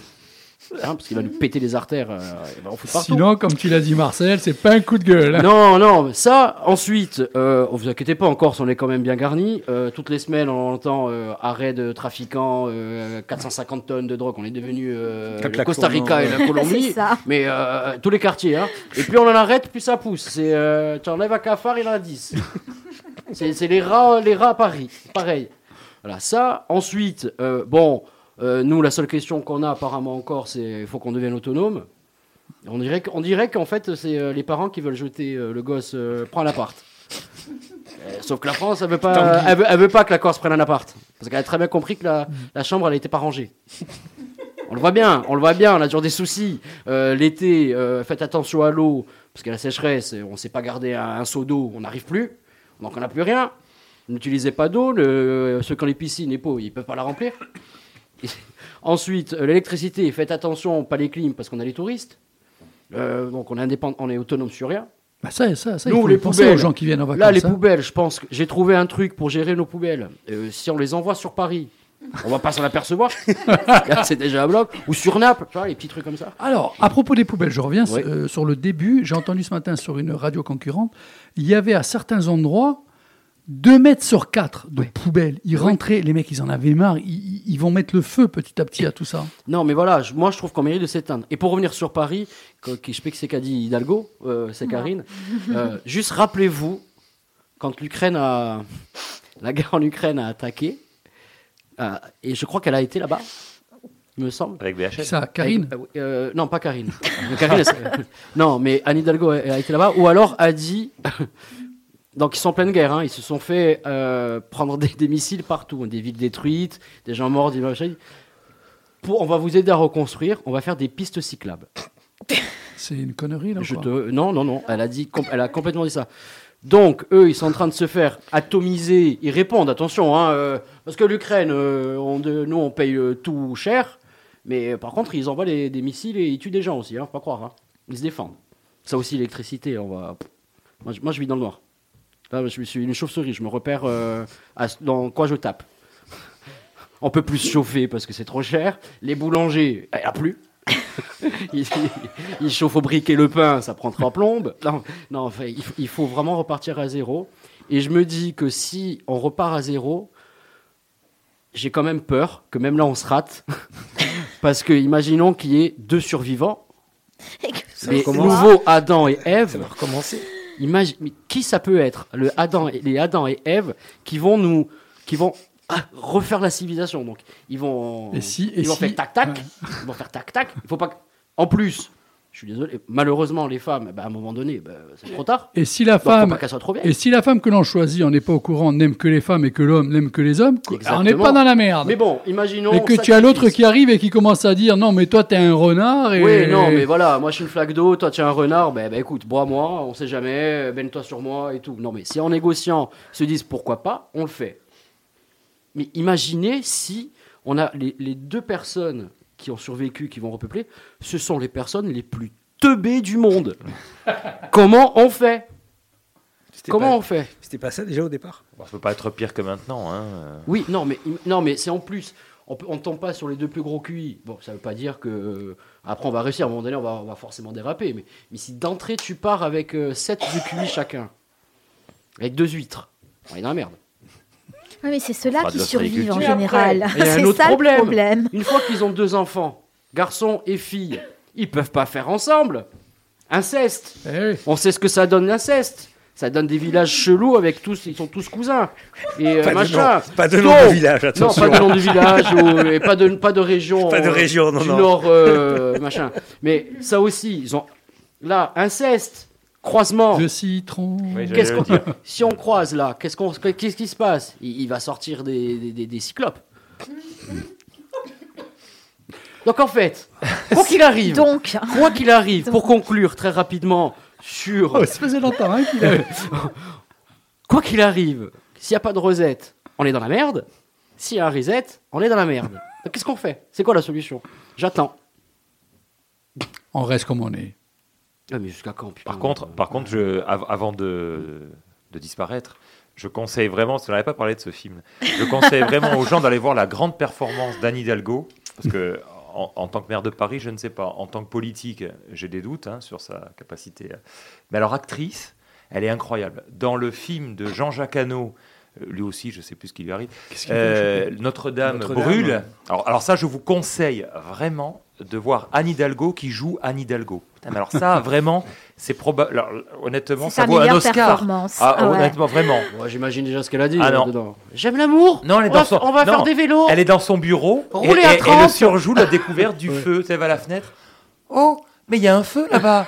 Ce serait pas Notre-Dame qui brûle Et alors, non, bah, honnêtement, non mais déjà rien que ça, c'est voilà, l'Oscar. Ah, c'est le César, l'Oscar. euh, Alors après, ça, on peut mourir tranquille, quoi. Ah, écoute, euh, C'est bon. je, je suis étonné d'ailleurs qu'on l'ait pas choisi pour faire des séries, des trucs. Franchement, c'est incroyable. C'est sa deuxième Chez AB carrière. Prod. Une fois qu'elle aura fini. Alors là, euh, concernant Didier, on ne peut pas demander quel sujet vous a le plus plu, mais est-ce que ce soir, il vous a particulièrement plu? Moi, je l'ai trouvé aiguisé ce soir, j'ai bien aimé. Moi, il m'a fait Pertinent, Oui. Pertinent aussi, bien sûr. Euh, Xavier Oui, oui, il est, bah, il est toujours, il est Hein très bon. On lui a déjà dit qu'il fallait faire du stand-up, mais il veut pas. Ouais. Et Karine? Ah mais moi j'adore. Mais en plus en ce moment je suis au bout de ma vie donc. euh, Non mais parce que tout, Il il dure y a rien qui va quoi. quand même, hein. Non non mais il y a rien qui va. Non mais. Il a commencé très tôt ce moment. hein. Non non En non. 76, j'étais Non. déjà pas bien. Non non pas du tout. J'ai vu Non. le vieux fusil avec Philippe Noiret. Non je Sa vais- femme moi je vais meurt. bien mais, il, mais il a brûlé des Allemands au chalumeau et au lance-flammes. Depuis, je m'en remets pas. Non moi je vais très bien mais autour il a raison quoi. Voilà. Non, mais oui, mais oui. Mais oui. Bah, nous, on rigole maintenant parce que de toute façon, nos Mais vies elles autour, sont faites ou il nous reste des, quoi. deux, trois Ouais, trucs à ouais. faire. Bon, par contre, Mais- qu'il y ait un reset ou pas, euh, il y, a- il y a émission la semaine prochaine. hein. Mais les futures, ouais. les futures générations, on les pauvres. Pour j'ai une question. Est-ce que tu prépares quand même? Non, t'as pas préparé là. Comme Non, ça, ça sort- Donc ça, il est très bon. Il devrait faire du j'ai des, stand-up. j'ai des idées en tête. Oui, après, il, il bredouille. Suzanne, elle aime beaucoup. Suzanne, risette ou pas risette Oui oui j'ai vu j'ai vu. Elle a dit oui, elle a dit oui. Ouais, bon, on s'en fout, elle a 87 ans. C'est sûr que la, la retraite, elle n'est pas concernée. hein.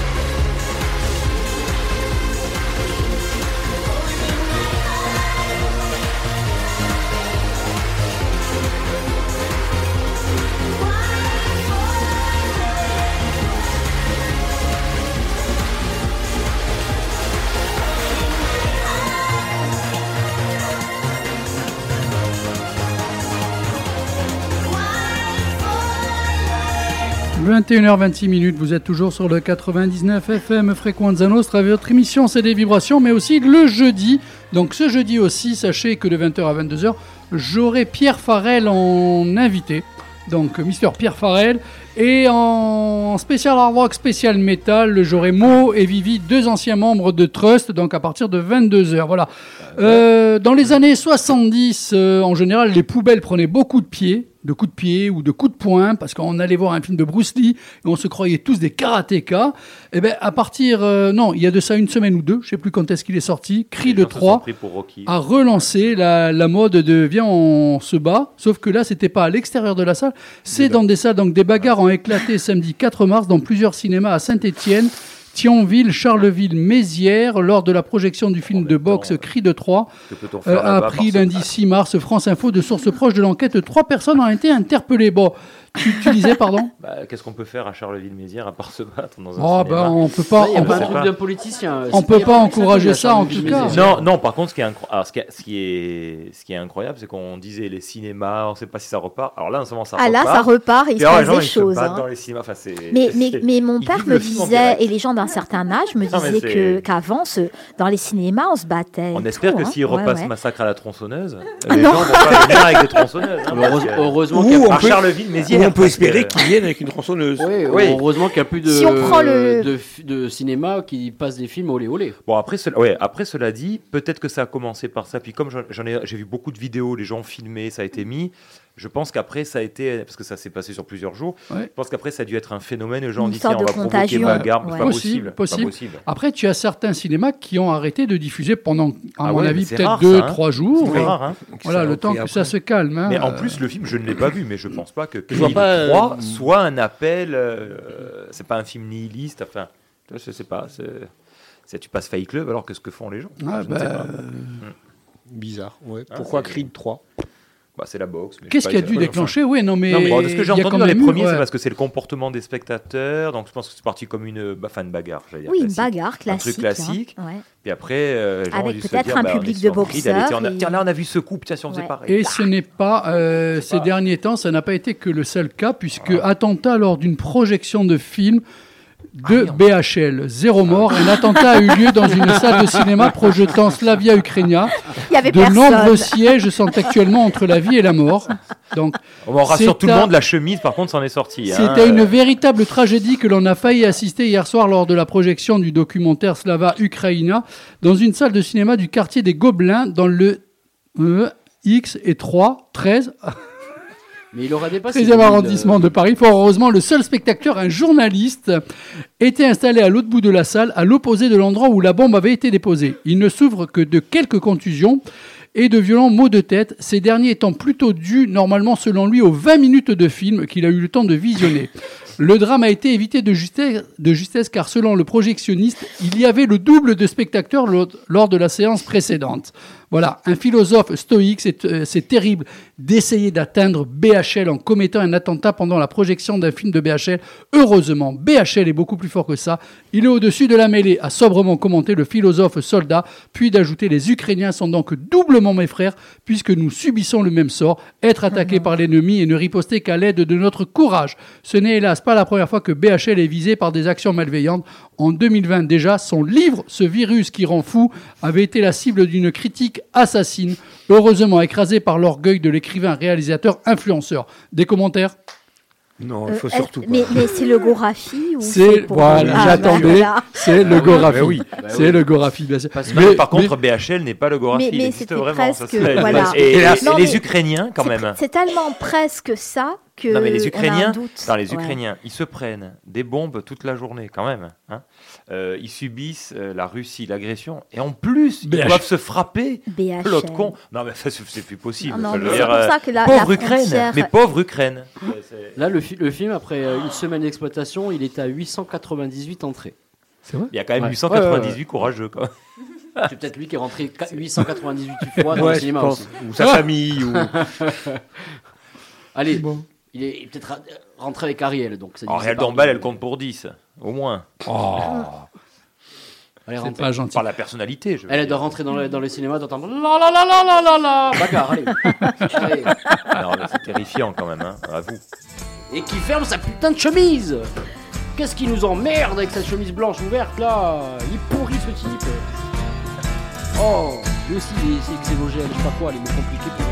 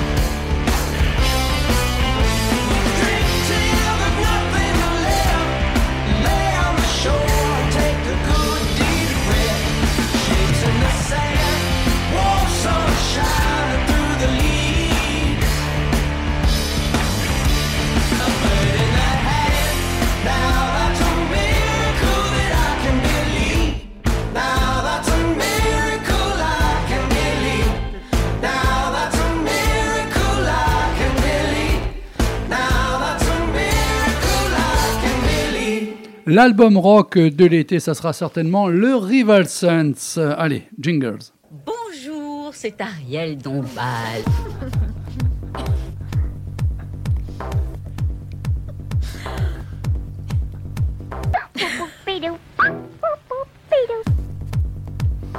Karine bonsoir. Et bonsoir. Je ne fais pas son Ariel. Il est vachement travaillé ce jingle, vraiment. Euh. Avec le petit geste et tout, vous avez raté. Non, mais il y a Laurent Garnier, c'est tout, c'est tout mm. ma, mon paradoxe. Enfin voilà. Bref, ah ben c'est à toi. C'est à moi, mon Dieu. Oh mon Dieu. Alors oui, moi je vais vous parler de quelqu'un si je vous dis Eddie Slimane. Ça vous parle ou pas? Oui, c'est le photographe des trucs de rock, tu l'as dit en début Ouais, mais vous, je vous l'ai dit. Marcel. Marcel. Allez. Il a Terminé. tout- Non, Passe morceau. Honnêtement, ça, Allez. non. Par Non. contre, ce que tu m'as montré, oui. Le Alors- nom, non. Les photos, oui. Alors, Eddie Slimane, il est né en 64 à Paris. Il a fait l'école du Louvre et il est à la fois, il a, il a le, la particularité d'être à la fois photographe et couturier, en tout cas directeur artistique. Et il a vraiment euh, créé une passerelle entre le monde du rock, dont il est absolument fan, c'est un enfant du rock. Il aime ça, il transpire ça, il est très ami avec les musiciens et la couture. Mais la couture à un niveau, euh, c'est lui qui a relancé Dior Homme dès 2002 avec les silhouettes, qu'on connaît très épurées, très, ajustées. Il a vraiment changé euh, le, le visuel même masculin, avec des vêtements beaucoup plus appuyés, des vestes courtes, un peu issues du punk aussi. hein. Il a ensuite relancé la maison euh, Saint-Laurent, puisque c'est lui qui a amené cette modernité à cette maison qui était un peu essoufflée, qui a tout relancé.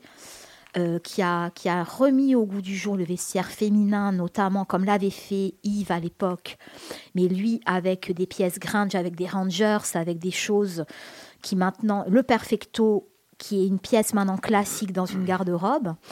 Et là maintenant, il est passé chez Céline. Donc on est quand même dans quelqu'un qui est euh, dans le, le top du luxe à la française et qui en même temps fait des photos, mais moi je l'aime presque autant en photographe qu'en couturier, c'est-à-dire qu'en photographie, il a une dizaine de bouquins à son actif que je vous invite à consulter. Il pratique le noir et blanc et il a dans son carnet euh, de photographie les plus grands. Ça va de B.B. King à Jerry Lee Lewis à Kate Richards. Tu m'as montré des photos qui sont magnifiques. Voilà, a- Certaines, je les connaissais aussi, Oui, effectivement. oui. Là, le, le dernier en date, quand même, c'est Bob Dylan, euh, en veste cuir absolument magnifique, qui du coup a posé pour la maison Céline. Mais euh, il a eu Ariel Pink. Alors, en plus, les amis de mes amis sont mes amis. Moi, Ariel Pink, c'est un artiste américain euh, vraiment indépendant que j'aime beaucoup. Et, et en fait, il y a trois ou quatre saisons, bah, c'est lui qui présentait le Perfecto. Quoi. Et, et, et ça fait plaisir parce qu'il y a vraiment des sensibilités croisées. Et dans son escarcelle, donc, euh, j'essaie de retrouver, mais il y a des noms euh, incroyables. Il y a Alors, eu un qui n'est pas forcément connu, que moi je connais, la photo est magnifique, c'est Curtis Harding. Curtis Harding. Je vous conseille d'aller voir cette photo, elle est magnifique. Je l'ai. Oui, oui, Iggy Je Pop l'ai. aussi. Là, euh, il y a Iggy Pop, évidemment. Il y a Vita aussi. Euh, il y a Joan Jett, le dos. Alors, on voit les peaux. Alors, ce qui est très beau, je vais essayer de décrire ça parce que, évidemment, les spectateurs, les auditeurs n'ont pas euh, l'image. Ce qui est très beau chez lui, c'est que ça transpire le rock. Moi, j'avais assisté à l'exposition à Paris Saint-Laurent Project, euh, à la Fondation Yves Saint-Laurent, qui, qui fait aussi des, des- des films, etc. Euh, il y a la sueur, il y a la peau, il y a les rides. Quand on voit Keith Richards par euh, Eddie Slimane, il y a les rides, il y a toute l'histoire de la personne sur son visage. C'est pas des photos retouchées, c'est pas. Euh, voilà, il prend des gueules, il prend des tatouages, il prend les dents cassées, il prend la sueur, il prend les cheveux. C'est très très rock. Kim Gordon, elle est magnifique. Il y a même Godard apparemment. Ouais. Oui, Kim Gordon, absolument magnifique, avec son âge, avec ses cernes. Mais je pense Euh, qu'il Voilà, il que fait transpirer, la, il, il fait transpirer la rock. personnalité des, Oui. des artistes. Oui, c'est pour ça qu'il aime les rockers, il aime les gens un peu abîmés. Euh, rien n'est lissé, tout est Kim Gordon avec son âge. Euh, voilà, il y a des photos qui sont toutes plus belles les unes que les autres. Pete Doherty, évidemment. Euh, Courtney Love, Iggy Pop ici, que je montre à mes collègues. Et Karine, est-ce que et Voilà. Pete Doherty alors qu'est-ce qu'il est il est où Pete Doherty, Bah, il a fait un dernier album, euh, plutôt ouais, beau il a avec, Il, a- il avait fait un peu, longtemps. à un moment donné, il avait fait un peu de cinéma. avec. Frédéric Lowe. Oui, non, très mais justement, euh, l'album, Ouais. euh, je l'a- je l'avais même passé un petit peu ici, vraiment très bien, hein, euh, très bon album. Il y, a, il y a un bon retour de Pete Doherty. Hein. Oui, hein. oui, oui. Il, est, Bah, un il a eu un peu un chemin de, de croix, donc. Ah, bah euh, Il a eu aussi Chuck Berry, Mm. bon, B.B. King, hein, euh, parmi les fondateurs du rock. Euh, là, je, je- vraiment, il y a des photos à découvrir. Donc, il a quand même 10 ouvrages à son actif, uniquement de photographie, euh, d'histoire du rock. Euh, je repasse en revue pour n'avoir oublié personne, mais ma liste est non exhaustive. a Lou Reed, euh, Lou Reed, alors, sur l'expo Saint-Laurent. Project, l'affiche c'était Lou Reed et Mhm. la photo est absolument euh, sublime. Ou toi ou Didier, vous êtes sur votre téléphone à regarder. Il y a un site en particulier que vous avez regardé Euh, si moi, j'ai été sur sa, sa- son Ça- Instagram. Il a un Oui. profil Instagram officiel. hein. Ok. Et Oui. il a mis toutes ses photos. euh, il, a mis, il a mis plein de photos. Le portrait de Lou Reed que est des très portraits. très beau. euh, Instagram, c'est quoi C'est juste le nom à taper euh, Ouais, ouais, c'est son nom. Et, euh, Eddie Slimane, c'est. H-E-D, H-E-D. H-E-D-I, Ouais. Et Slimane avec E à la fin. D'accord. Euh, le euh, portrait de Lou incroyable. Reed, magnifique. Moi, euh, anecdote, enfin, petite anecdote, hein, j'ai- trouvé ça tellement beau que je l'ai offert à mon frère qui est rocker. Mhm. Et ça trône chez lui, quoi. C'est un grand noir et blanc euh, de Tu- Lou Reed pardon? avec Ah euh, oui. toutes ces rides. Et, et euh, les photos sont, c'est vraiment à l'inverse de ce qu'on voit. euh, c'est un peu à la Peter Lindbergh, c'est-à-dire qu'on voit le grain de peau, on voit Ah non, mais c'est super. Bah, ça, je confirme. L'histoire hein. des gens transpire à travers ça. Et puis, il a, finalement, ça fait 20 ans, plus de 20 ans qu'il est là. Et pour moi, il a distillé une, une véritable esthétique. Il a rendu euh, ou donné ses lettres de noblesse à ce côté grunge rock euh, en le faisant accéder aux plus grandes marques, euh, en tout cas aux plus grandes maisons de couture. Voilà. C'est qu'elles sont superbes ces photos. hein. Ah ouais. Sont, par contre, moi je suis tombé, je, je suis désolé Oui. parce que j'étais Oui, un peu fixé sur. Peter Doherty. Euh, on dirait Patrick Pelou. Non mais je... L'urgentiste. Non mais c'est... Non, mais il y a un air. C'est parce qu'il a, il a, il a il fait a- la cure et tout, il a tout arrêté. Il a, il a pris non, du mais c'est pas ça, je me moque Il pas, a je pris, dis on euh, dirait Patrick Ouais, Pelou. il a pris du suis- poids, il a vieilli, c'est sûr. J'ai eu peur que... Il est toujours vivant, c'est déjà bien. Ouais, ouais, Non, mais ouais. si vous êtes d'accord ou pas Lui, pour le coup, c'était Oui. pas gagné. hein. Hein Ouais. On dirait vraiment Patrick Pelou. Les Libertines ne sont plus là, mais lui, Oui, il est là même. et ouais, je pense pour un moment, quoi. Charlie Hebdo. Bon, est-ce que vous avez été convaincu là par euh, de oui, oui, cette oui, présentation Oui, oui, en plus, ça parle Hein vraiment. En plus, elle, serait- euh, elle parle vraiment de quelqu'un qui parle aux gens. On a déjà entendu son nom, on, a- on co- on connaît le, le co- ce, ce côté artistique. On ne nous a pas sorti un, un truc trop pointu pour, euh, bah, pour moi, par, par exemple.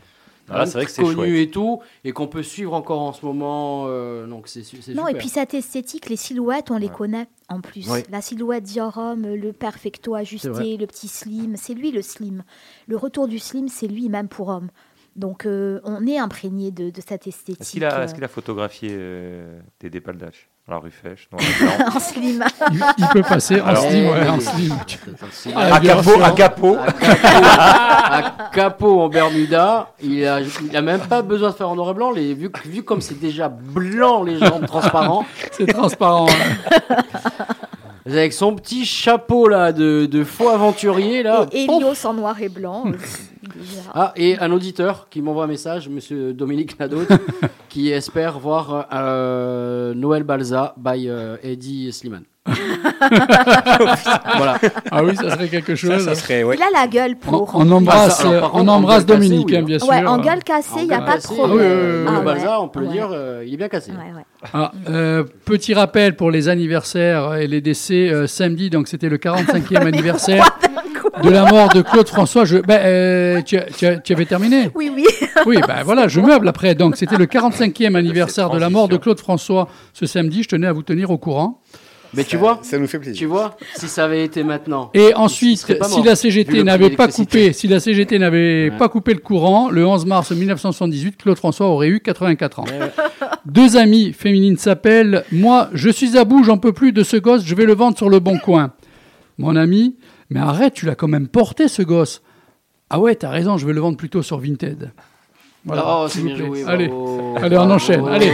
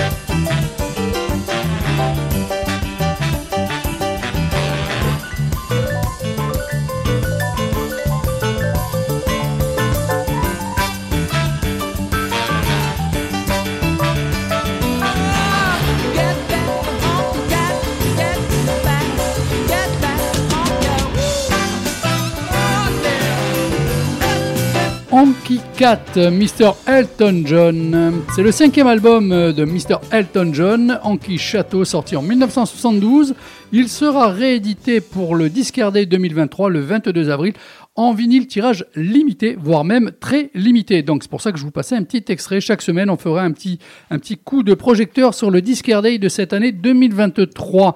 Alors, l'auteurisme pop multiversel d'Everything Everywhere All at Once et une super production Netflix rafle 11 statuettes, tandis que tout ce qui pouvait s'apparenter un peu plus classiquement à du cinéma repart bredouille. Brutal, c'était un scénario envisagé, mais tout de même pas sous une forme aussi appuyée. Ça, c'était l'intro concernant les Oscars. Et je suis allé voir aussi sur Facebook tout ça, et je suis tombé sur un, un ami euh, que je suis assez de près et qui a mis Je crois bien que le grand perdant est, trois petits points, le cinéma. Monsieur Xavier Affre. C'est moi qui ai marqué ça? Ah, écoute, si tu te souviens plus de ce que tu as noté. Ah bon? Bon, je me suis fait reprendre à la volée par des, des amis, hein, tu as vu. hein. Ouais, il y a- ça arrive Je ne suis pas là pour Hein? balancer, monsieur Eric Saez, si tu écoutes. Ah ouais, c'est ça. ouais. Euh, non, non, alors, bah, je- après, c'était la déception du matin. Ah, mais écoute, tu assumes. Hein Toi, de toi tu soir. crois, tu, tu vas noter Non, comme non, ça. non, Hein, dire. Didier, il est content, là. Il dit, Je- ah, tu sais, J'attends, non, j'attends son développement. Je, je vais te dire que c'est pas c'est pas la première fois que je dois assumer des avis contrastés aussi sur des films. Hein. Ah, dire sûr, euh, là Ça, alors euh, bon voilà Euh, y compris sur des gens qui étaient présents et dans les émissions qu'on a faites C'est il y a vrai. longtemps. Ça, voilà, il y a Exactement. toujours euh, non non. Bah écoute, euh, alors si tu me demandes mon avis sur le film euh, Everything Everywhere All at Once, euh, bah écoute, euh, je me rappelle de c'est long, 2h20. Euh, Il y a des pierres qui parlent, il y a des doigts saucisses. Il y a des Après, vibros, des gosses. voilà, il y a le- non, il y a le multivers. Il y a, Ouais. Effectivement, il y a Michelle Yeoh, qui est une super actrice. euh, voilà, là, personne dit le contraire. Bon, qu'elle soit récompensée enfin, c'est bah, c'est plutôt une bonne chose. Mais bon, quand on dit euh, qu'elle soit enfin récompensée, parce qu'elle a eu l'Oscar de la meilleure actrice, Alors, c'est veux- dommage. Enfin, c'est toujours pareil de dire. Que ce ah, soit pour ce film, Voilà. ouais. Alors, Oscar du meilleur tellement- film. hein. Oscar du meilleur film. Donc, ensuite, Oscar de la meilleure actrice. Meilleur réalisateur. Euh, Oscar de la meilleure actrice dans un second rôle, Jamie Lee Curtis. Non, qui, est, qui est super aussi. Elle est quand même rigolote. Rien à dedans, hein, dire, elle, franchement. c'est incroyable. Oscar bon. du meilleur acteur dans un second rôle. Bah, tu m'excuseras, moi, euh, ça me dérange pas jusqu'à là. Euh, Qu'est-ce qu'il y a eu ensuite, tu m'as dit? Meilleure Donc, réalisation. Donc, les ouais, frères Daniels, Oui, ouais. oui, oui, Mm. tout à fait. Oscar du meilleur scénario original. Oui. Euh, Bah, Oscar du hein. meilleur montage. Les meilleurs doigts saucisses. Et ben, je crois qu'on a fait le tour. Voilà, ouais, c'est déjà bien. hein. Ça Donc- fait au total 7, c'est énorme. Non, c'est énorme. Alors, j'ai des copains, là, on se, enfin, on se dispu- avant de venir, je Oui. disputais sur, sur les réseaux, machin, en discutant, moi, qui me disent que c'est fun, que c'est génial. Ah, mais moi, je les rejoins. Non, non, mais que c'est fun. Oui, mais sur 2h20, il y a 2 heures de trop. Donc, c'est un court métrage. Voilà. c'est- Je, je, je sais pas. Enfin, et à la rigueur, même si je trouve que c'est pas du tout. Mais- je- donc, mais- je précise ce que j'ai dit ce matin. C'est pas du tout le film le plus détestable. D'ailleurs, je crois que je l'ai même pas mis dans mon, dans mon flop que je fais en fin d'année. Absolument pas. Donc, c'est plutôt. mais Enfin, de là, 7 Oscars, mais on mesure Est-ce pas que je peux me permettre de te Enfin, c'est- je veux dire, poser euh, une question? Est-ce que tu es déçu parce que c'est ce film qui a raflé ces Oscars-là Ou est-ce que tu es déçu parce que certains films auxquels Non, tu alors, aurais aimé non, non, non, non, mais qu'ils soient récompensés ne les ont pas eu Non, mais enfin, autant te dire que cette nuit, quand je me suis couché, euh, je, je n'ai pas rêvé des Oscars. Je m'en fous. Enfin, je veux dire, des récompenses, ça, ça m'intéresse pas. toute chier, mais non, mais je m'en fous. Je veux dire, dans le sens où j'ai pas. passion, non, mais j'ai pas ne pas dormi. Mais j'étais étonné. Je pensais, je savais qu'il allait remporter quelques films. quelques Apparemment, Oscars, oui, Et je mais pensais. ça fait quelques semaines, hein, qu'on en voilà, parle, Parce qu'il y, hein. il y a quelques intuitions. Il y a eu des récompenses auparavant. Et- Xavier, ça parle de quoi en le fait film le plus euh, primé Oui, oui, oui. de l'histoire du cinéma. Mais C'est ça dingue, parle hein. de quoi? Bah, alors, en Mais fait, c'est c'est une quoi, femme le qui est. C'est difficile à résumer. bon- C'est- Alors, c'est- Elle a un pressing. Voilà, Ouais. Elle a une vie assez euh, Monotone. monotone, mais en même temps speed. Euh, Ouais. Elle a un problème avec sa fille. Euh, au niveau de l'amour Avec avec, son son mari. mari, euh, c'est pas ça. Et Il elle a... découvre les joies du multivers, en fait. C'est ça. de- Enfin, de elle peu le découvre, ça Voilà. lui tombe sur le coin de la gueule, Oui, oui. surtout. Elle Euh, peut vivre plusieurs vies. Voilà. D'accord. Euh, et donc, elle en profite pour essayer de voir ce que ça aurait pu Bon, être. Jamie Lee pour- Curtis, c'est- quelque chose parce que. Elle joue la femme avec les doigts Voilà. saucisses. Je suis désolé de revenir encore à ça, mais voilà, Jamie Lee Curtis, donc bon, qui est venue sur scène chercher son Oscar Mm. avec les doigts saucisses. Non, je plaisante. Euh, bah, non, ap- après que, que les gens trouvent ça fun et euh, Doumenadot, il nous écoute, donc je sais qu'il adore ce film. Il peut envoyer un message. Non, mais je sais hein, qu'il adore ce film. voilà. Mais entre trouver ça fun et rafler. S'il veut appeler, il peut, hein. Mais parce que- Enfin, je veux dire, dans parce que toi, alors tu- ça, moi, moi, quand j'ai dit c'est le perdant, c'est le cinéma, c'est que je me suis dit. Alors, il y a pas, il y a de super films qui sont sortis américains cette année. Déjà, j'étais même pas dans les nominations. T'imagines Entre Top Oui, bah, Gun, on Avatar pas- et les doigts saucisses. Mais Quelle que- triste année Non, mais je veux dire, Mais c'est parce que tu- Et tu peux mettre The Fableman aussi parce que je suis pas d'accord avec le toi. C'est un bon c'est film, mais pas plus. penses que pour avoir un Oscar du meilleur Bah, c'est film, un il faut vrai que ce soit un film, sérieux sur une Non, histoire un non, peu, non, un pas peu- du tout. Mais- un peu lourde. Mais pas du tout. bah, est-ce que non. l'on disait entre Non, nous en début d'émission et Pizza, on était d'accord. Bah oui. Est-ce que ça n'a pas été un contre contre un, vote contre un système aussi tu l'as cette dit, année tu l'as dit toi-même. Euh, tu, tu as dit 7 Oscars pour. Oui, alors, tout qui disjoncte. C'est- Tu as dit 7 Oscars pour euh, le film. D'ailleurs, la seule satisfaction peut-être que moi j'ai, c'est que c'était un super studio qui distribue le film Ouais. et qui le produit. Hein. C'est euh, moi, je- A24 qui est un, Ouais. un- un truc incroyable. commence à s'imposer. Qui ouais. font The Whale aussi, donc ça leur arrive de faire des trucs horribles aussi. Mais en tout cas, ce, ce que je veux dire, c'est que ça, au moins c'est un studio indépendant. Donc, mais The Whale, c'est eux qui Netflix fait récompensé. Ouais. Donc arrêtons de dire que c'est contre le système. Netflix, c'est- c'est-à-dire que les Oscars donnent des récompenses à Netflix qui est en qui, qui, la limite tue le cinéma. Faut arrêter. Enfin, je veux dire. Donc euh, c'est c'est non, c'est pas le système. Je pense que ils ont les nominations quand tu regardes la liste des nommés, c'était assez pauvre quand même. Enfin, je veux dire. euh, C'est C'est ça pas une bonne assez pauvre. C'est parce que lui, il voudrait 5 films, Alors, mais là- un peu. là, il un occupe télo, deux minutes, vas-y. machin et tout. Bah non. Moi, je trouve que c'est bien parce que ça va commencer peut-être à faire changer deux ou trois choses. On récompense enfin Michelle Yeoh, qui est une des plus grandes, ar- euh, plus grandes actrices du cinéma asiatique Ça, et mondial, qui est là depuis 45 ans. On a enfin compris que c'était une vraie actrice. On, ressort du placard parce qu'il a été foutu au placard parce qu'il avait parlé sur le Brendan certaines choses. Fraser. Fraser, qui mérite une carrière incroyable. Mais on récompense sur une un film. de mer- mais, Le film est horrible. mais Oui, mais c'est ce là- film-là que l'on présente. Là, lui, meilleur acteur, on récompense pas le film, on récompense, on récompense une performance. Enfin, Qu'il a. Jamie Lee par Curtis, 200 kilos de fausse bah, graisse. Jamie Lee Curtis, bon, qui est une euh, actrice incroyable, Ouais. qui a toujours été dans les films, dans les films de genre. C'est pas par Halloween qu'elle va être récompensée. Bah, c'est bien mais à un moment donné, il vaut mieux avoir ça qu'un Oscar d'honneur parce que tu es vieux et on te donne un truc. Euh, Kei Wei Hong, le second- l'acteur Oui, second oui. rôle, qui, euh, qui à l'époque était Data. 2001. Euh, machin, et 2001, qui lui aussi, on l'a pris, on l'a jeté, là qui ressort. Je suis d'accord avec toi, mais dans ce cas-là, belles oui, histoires. mais dans ce cas-là, mais si ce sont tu des veux, belles histoires aussi pour les gens qui aiment le cinéma, qui aiment rester dans ce genre, qui se disent, eh ben on peut y arriver nous aussi. Non, mais ça, c'est, mais ça, c'est peut-être, très beau, bien. Mais euh, dans ce cas-là, l'année prochaine, je propose qu'on ne fasse pas de nomination de film et on choisit des gens avec les, les, les, les, les vies, les accidents de vie, etc. Et on les récompense de suite. Et puis voilà, c'est réglé. Donc il y a plein de gens qui trouve- méritent. je te euh, trouve assez bah dur non, mais il y a- y, plein de gens euh. qui méritent ça dans ce que tu dis là. T'as raison. Non, il faut faire la distinction entre, de- oui, les, les acteurs et le film. C'est peut-être c'est le beau. film. On le récompense pas parce Ouais, qu'ils ont eu ce ouais. parcours, mais Après, c'est beau de les pas Bon, après, après je, Je ne contre. Jamie Lee, euh, non, mais Ouais. Jamie Lee Curtis, tout ça, moi j'ai rien contre et je suis plutôt même Ouais. content qu'elle soit Ouais, ouais. récompensée, ça me gêne pas du tout.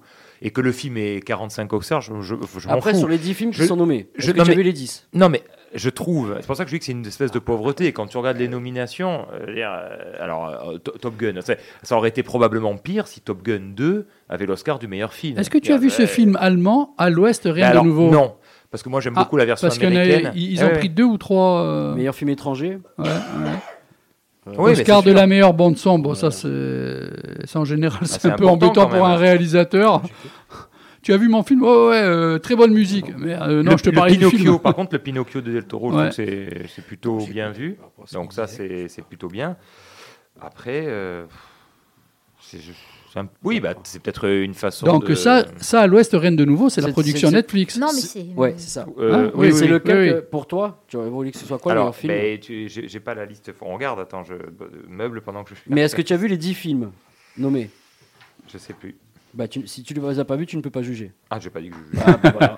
Donc tu Moi, nous je te emmerdes dis- depuis 10 alors- minutes sur les Oscars alors, pour un alors, truc si, euh, si. alors que tu ne peux pas répondre, tu n'as pas dans, vu les 10 dans la films. catégorie meilleur Ah oui. film. Ah oui. Euh, alors, Tar, effectivement, j'en ai dit beaucoup de bien ici. Oui. Euh, Elvis, Non. effectivement, Pour non, moi, je- voilà. non. Mais par exemple, l'acteur dans Elvis, je suis désolé, non, non, mais si, vaut Brendan Fraser avec son truc. Je suis euh, pas voilà, d'accord. Bah si, si. Je suis pas d'accord parce que Brendan Si, si. Fraser. Ah non, mais j'ai dit je ne suis pas d'accord. J'ai j'ai pas dit que tu as tort. Ah, mais Je j'ai dis peut-être je tort, ne suis pas Elvis, d'accord. j'ai essayé de le voir hier Elvis, sur Non, une c'est pas chaîne très bon. Moi, On pas est, non plus. et j'ai on est sur du 10 clip, minutes, hein. sur des Oui, mais l'acteur est pas moments coupés. Oui, mais c'est les moments coupés, c'est du montage. Alors que Brendan Fraser, Donc, tu aimes ou pas, tu as des moments où c'est 3 minutes, 4 minutes sur lui, il Ah, joue. On a combien? On a c'est- trois films. ah oui, mais quand même. Bon, ensuite. C'est ça, euh, non, oui, ensuite, alors, bon, le pire aurait été sans filtre, parce qu'il était quand même nommé Donc- pour meilleur film. Attends, les 3 tu les as vus là, les 3 que tu as. Ouais. Après, Bah, sans sans, filtre. filtre, j'ai vu. 4. Les Banshees euh, d'Irisherin, Oui. j'ai vu. Cinq. Bon. Euh, The Fablemans, j'ai vu. Six, Top Gun, j'ai vu. Ah bah, Et je crois qu'il m'en manque deux. Il me manque À l'Ouest, rien de nouveau. Et Woman Talking. Voilà. Bon, je quand peux même, pas dire, quand euh, même, voilà. allez. Bon, allez. oui, non, non, d'accord, d'accord. Il y a quand même une avancée. Parce qu'il a mis 10 minutes pour pouvoir répondre. Est-ce que tu les as tous après, vus ou pas? cela dit, comme c'est en fait c'est contre des moulins à vent, c'est-à-dire qu'on ne peut pas, euh, mais ça a toujours été le cas pour les Oscars. C'est pas donc c'est pas nouveau. Je vais pas me réveiller ce matin.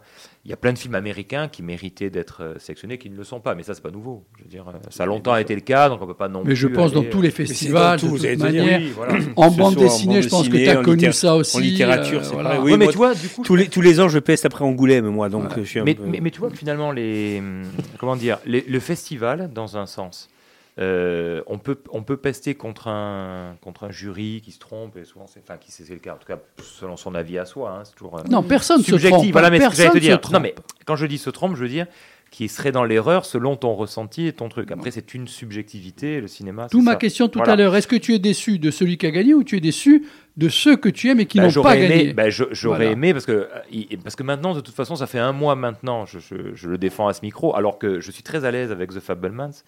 Parce que par exemple, Spielberg, c'est pas un réalisateur. Enfin, j'aime j'aime bien ce qu'il fait, mais je suis pas. C'est très inégal pour moi. Donc, euh, je suis très à l'aise en disant, j'ai jamais été un Spielberg Ouais, euh, au fil à fond, mais qu'un film comme ça, quand même, très personnel. Oui, mais très que- personnel. Bien mis en scène, ça reste du cinéma. Je veux dire, euh, bon, enfin, n'est rien. Je suis désolé, c'est quand même une honte. Voilà, je le dis, qui n'est rien. Je n'ai pas dit meilleur film, Ouais, rien. C'est pas normal. Enfin, je veux dire. Et alors, l'excuse de euh, ouais, elle a déjà eu deux Oscars, c'est pas la peine. Ben rien à rien à faire quoi. qui avait nommé dans réalisateur là Ah, tu me Il y avait ceux de Everywhere machin.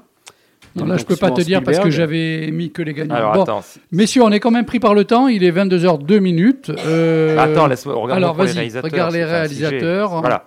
Et après, on Alors donc. euh, Dominique ne t'a pas envoyé de message? Non. Oui, mais je peux pas dire ce qu'il a écrit. Ah.